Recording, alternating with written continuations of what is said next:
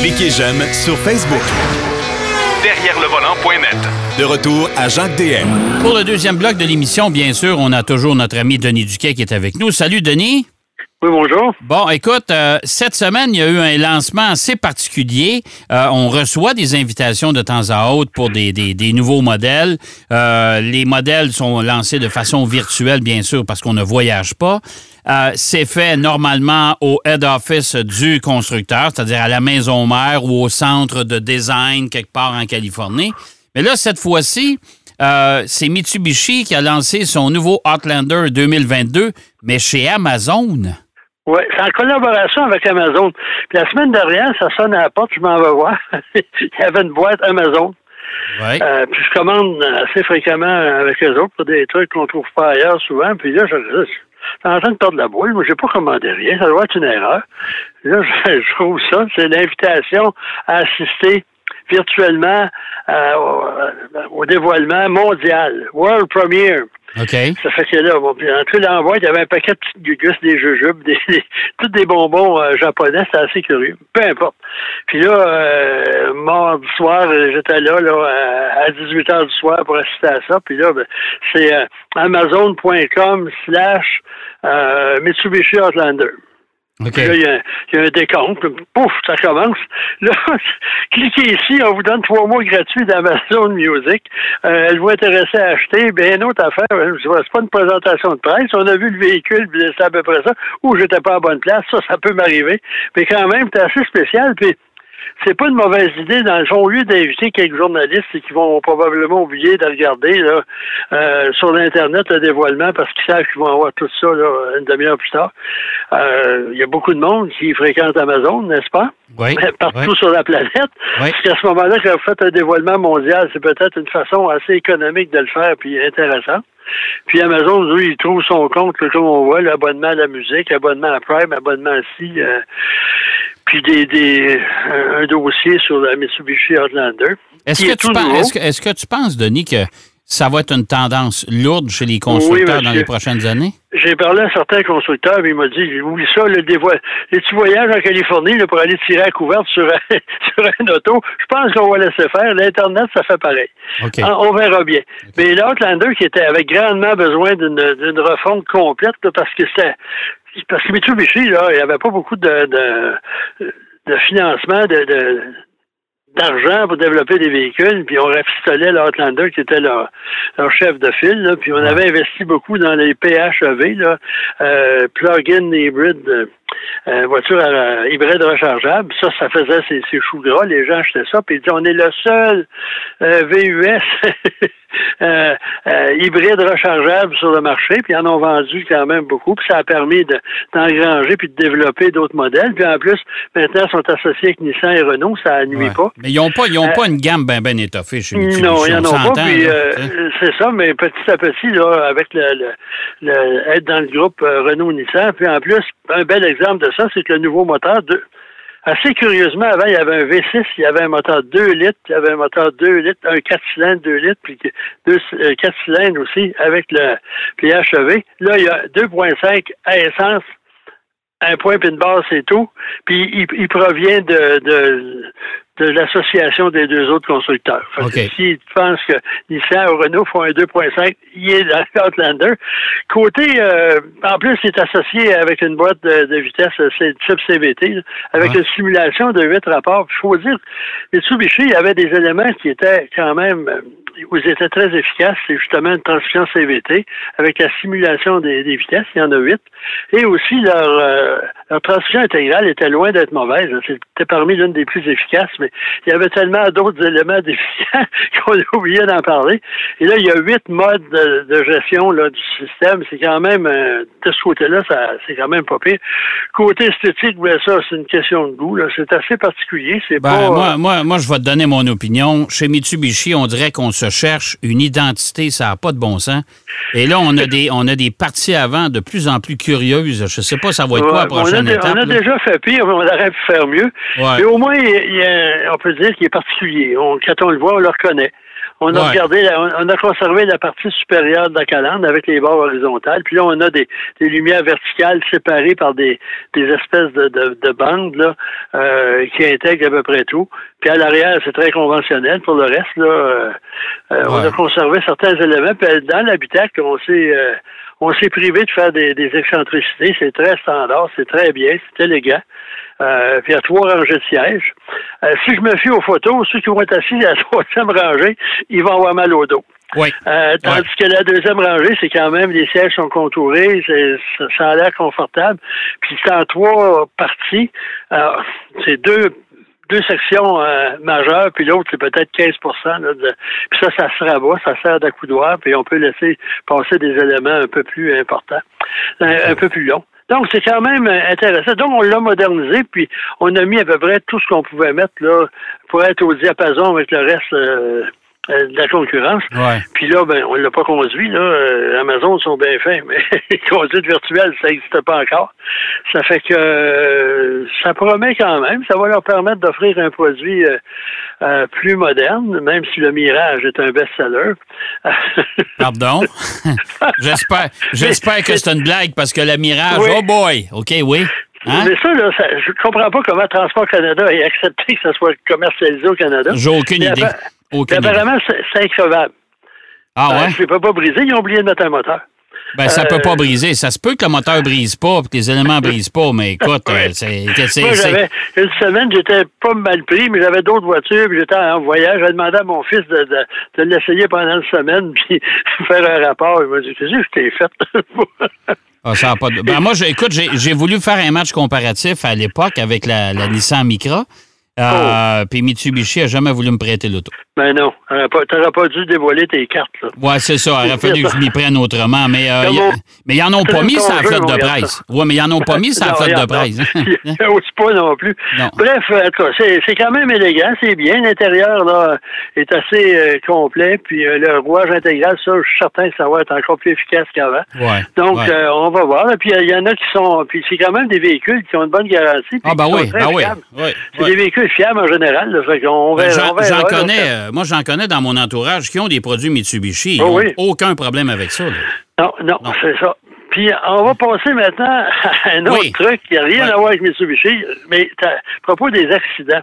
On sait que Mercedes a été une compagnie qui a été qui a développé différents trucs, dont euh, la voiture euh, à carrosserie intégrée, le premier diesel dans un véhicule de tourisme dans les années 30. Apparemment, ça vibrait, ça, monsieur, mais il y avait un diesel d'à peu près 20 chevaux. Puis, ils ont, ils ont développé beaucoup au niveau de la sécurité. Ils avaient même réalisé dans les années 70 un véhicule sécuritaire, entre guillemets. Ça valait d'un char d'assaut avec euh, des pare-chocs. Mais pour euh, développer les, systèmes de, de, de sécurité des voitures, on avait une escouade d'accidents à Stuttgart. Un escouade d'accidents. Oui, là, on a les gars là, des ingénieurs, des, des, techniciens.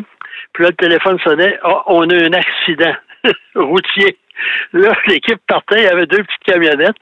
Et il faisait, c'est pareil comme une reconstitution d'une scène de crime. Puis pour prendre des photos, il n'y avait pas de drone à l'époque, puis euh, il ne pouvait pas monter sur une échelle de pompier, là, ça a l'air fou. Il y avait une tige télescopique qui avait, je pense, au moins au bas mot 25 mètres de haut. Ouais. Au bout de ça, il y avait une caméra. Ouais. Leica, télécommandée, avec un système un peu particulier. Puis là, on prenait, avec un, grand angle, là, on prenait des photos de tout l'ensemble. Puis on faisait un dossier, puis on, naturellement, on examinait la voiture, puis ça c'était pas besoin que ce soit une Mercedes. Si c'était une Mercedes, on l'analysait également peut-être on la scrutait de façon plus sérieuse. C'est avec ça qu'on a développé un paquet d'éléments que les autres constructeurs ont adoptés par la suite. Mais c'est leur escouade des pare-chocs euh, ébréchés qui a, développé ça. Ça a duré quand même assez longtemps. Aujourd'hui, ben là, au niveau de sécurité, avec euh, les systèmes électroniques, les ordinateurs, même aujourd'hui, avant, on, faisait beaucoup, beaucoup de prototypes, on les euh, on tentait des esquintés, mais aujourd'hui, avec l'ordinateur, on peut simuler n'importe quelle sorte d'accident. Euh, mais mais, euh, là, ça veut dire qu'à ce moment-là, quand, quand il y avait un accident quelque part à Stuttgart, euh, s'il y avait des produits Mercedes impliqués, ça veut dire qu'on dépêchait cette escouade-là. Oui, mais pas nécessairement Mercedes, ça pouvait être d'autres choses. Il devait être bien mieux aller voir si c'était une BMW. Il était très heureux d'aller voir ce qui est arrivé. ça coûte moins cher que d'acheter des BM mais là, sur des murs. Là, ce qu'il faisait à ce, moment-là, c'est qu'il décortiquait l'auto? Oui, comme une ah scène de crime. L'auto, les conditions, la distance de freinage, la visibilité. Euh, puis là, avec la caméra, ben là, on avait une photo euh, aérienne, entre guillemets. Puis à ce moment-là, les ingénieurs analysaient ces données-là. Puis avec ça, ben, on a réussi, euh, au fil des années, à développer des systèmes. Euh, par exemple, le pédalier, Mercedes a découvert que euh, le pédalier, lors d'une collision frontale, ben, ça, ça endommageait, les pédales blessaient les, les membres inférieurs. Donc, on a développé un système de pédales qui, qui se qui, empêche de, blesser les jambes. Euh, avec Volvo, ils ont développé le premier euh, volant pas télescopique, mais qui, qui se qui s'écrasait. C'est une oh, avec une espèce d'absorption de, l'énergie. Oui, c'est ça. Puis, euh, puis ben, les freins ABS, peut-être rien à voir avec la sécurité comme telle là, par rapport aux accidents, mais Mercedes a été une des premières compagnies, sinon la première, avec, euh, je cherche le nom, de, je pense que c'est Bosch, où ils ont développé les premiers euh, freins ABS. Mhm. Puis ça, je tiens à souligner que quand les compagnies, les constructeurs sont arrivés puis ont installé des freins ABS dans les voitures, pendant trois ans, à chaque fois qu'on avait un nouveau, un nouvel, un nouveau modèle, c'était l'essai des freins ABS sur une surface. Là, on mettait du savon sur une moitié de la route, puis le, pavé était sec de l'autre côté, puis là, on freinait avec euh, une voiture dont on avait désactivé les freins ABS.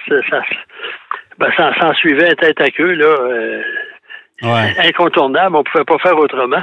Puis moi, je me souviens, il y avait, il y avait, on était à Atlanta, puis il y avait un caméraman d'une station de télévision locale, puis il voulait filmer la chose, puis ça a fini, bref, que son déjeuner, il a tombé sur le tapis arrière. OK. il, a eu il a eu ce qu'il voulait, il a eu son vidéo. Mais pendant un certain temps, là, il y avait trois. Euh, naturellement, GM, eux autres, il y avait une version très, très modeste, moins chère. Ça a toujours été des champions de développer des produits à, grande, grande propagation en essayant de réduire les coûts. Puis là, les gens disaient, ben oui, c'est moins efficace. Mais oui, mais c'est 150, 200 dollars de moins.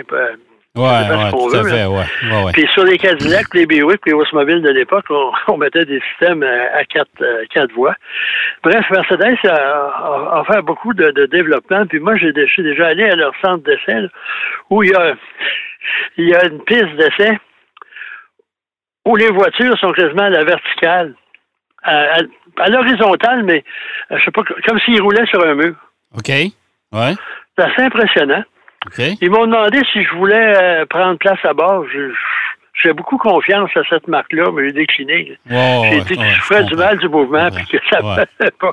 Mais, bref, euh, il y a beaucoup de compagnies. Volvo aussi, ça a été parmi les premiers euh, à, tenter de développer la sécurité. Les autres ont suivi, là, puis ont même rattrapé certains éléments. Mais à l'époque, c'était vraiment assez particulier. Puis il faut pas oublier que ça, c'était avant les ordinateurs ou presque. Hein? Ben ouais, ben, écoute, tu, parles, dans les quelles années? Tu parles dans les quelles années, là? Les années 60. Ben, les années 60, oui. Puis Mercedes, c'était quand même une, une, marque prestigieuse, mais en même temps, euh, il n'y en avait pas beaucoup sur nos routes, là. Hein? Faut s'entendre Non, non, puis en plus, euh, dans les années 60, même dans les années 80, dans les années 70, il y avait 3-4 modèles. Pas plus, pas moins. Aujourd'hui, ils en ont.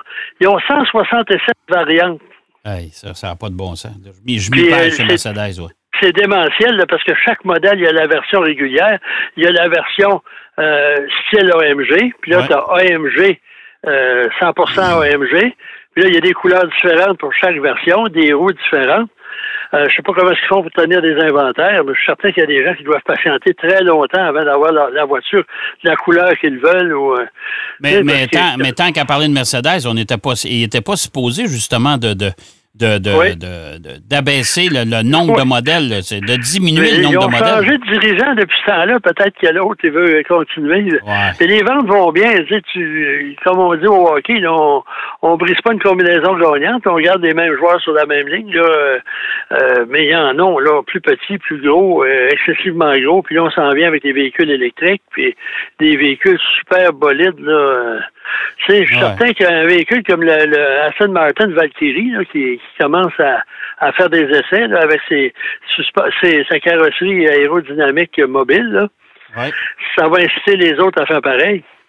Ah, ben c'est sûr. Écoute, l'évolution des technologies chez les constructeurs, c'est loin d'être fini, là. Hein?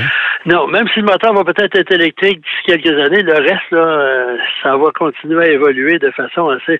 Puis, euh, en course automobile, je pense pas qu'il y ait des voitures à conduite automatique. Là. Non. On va les laisser les gens piloter.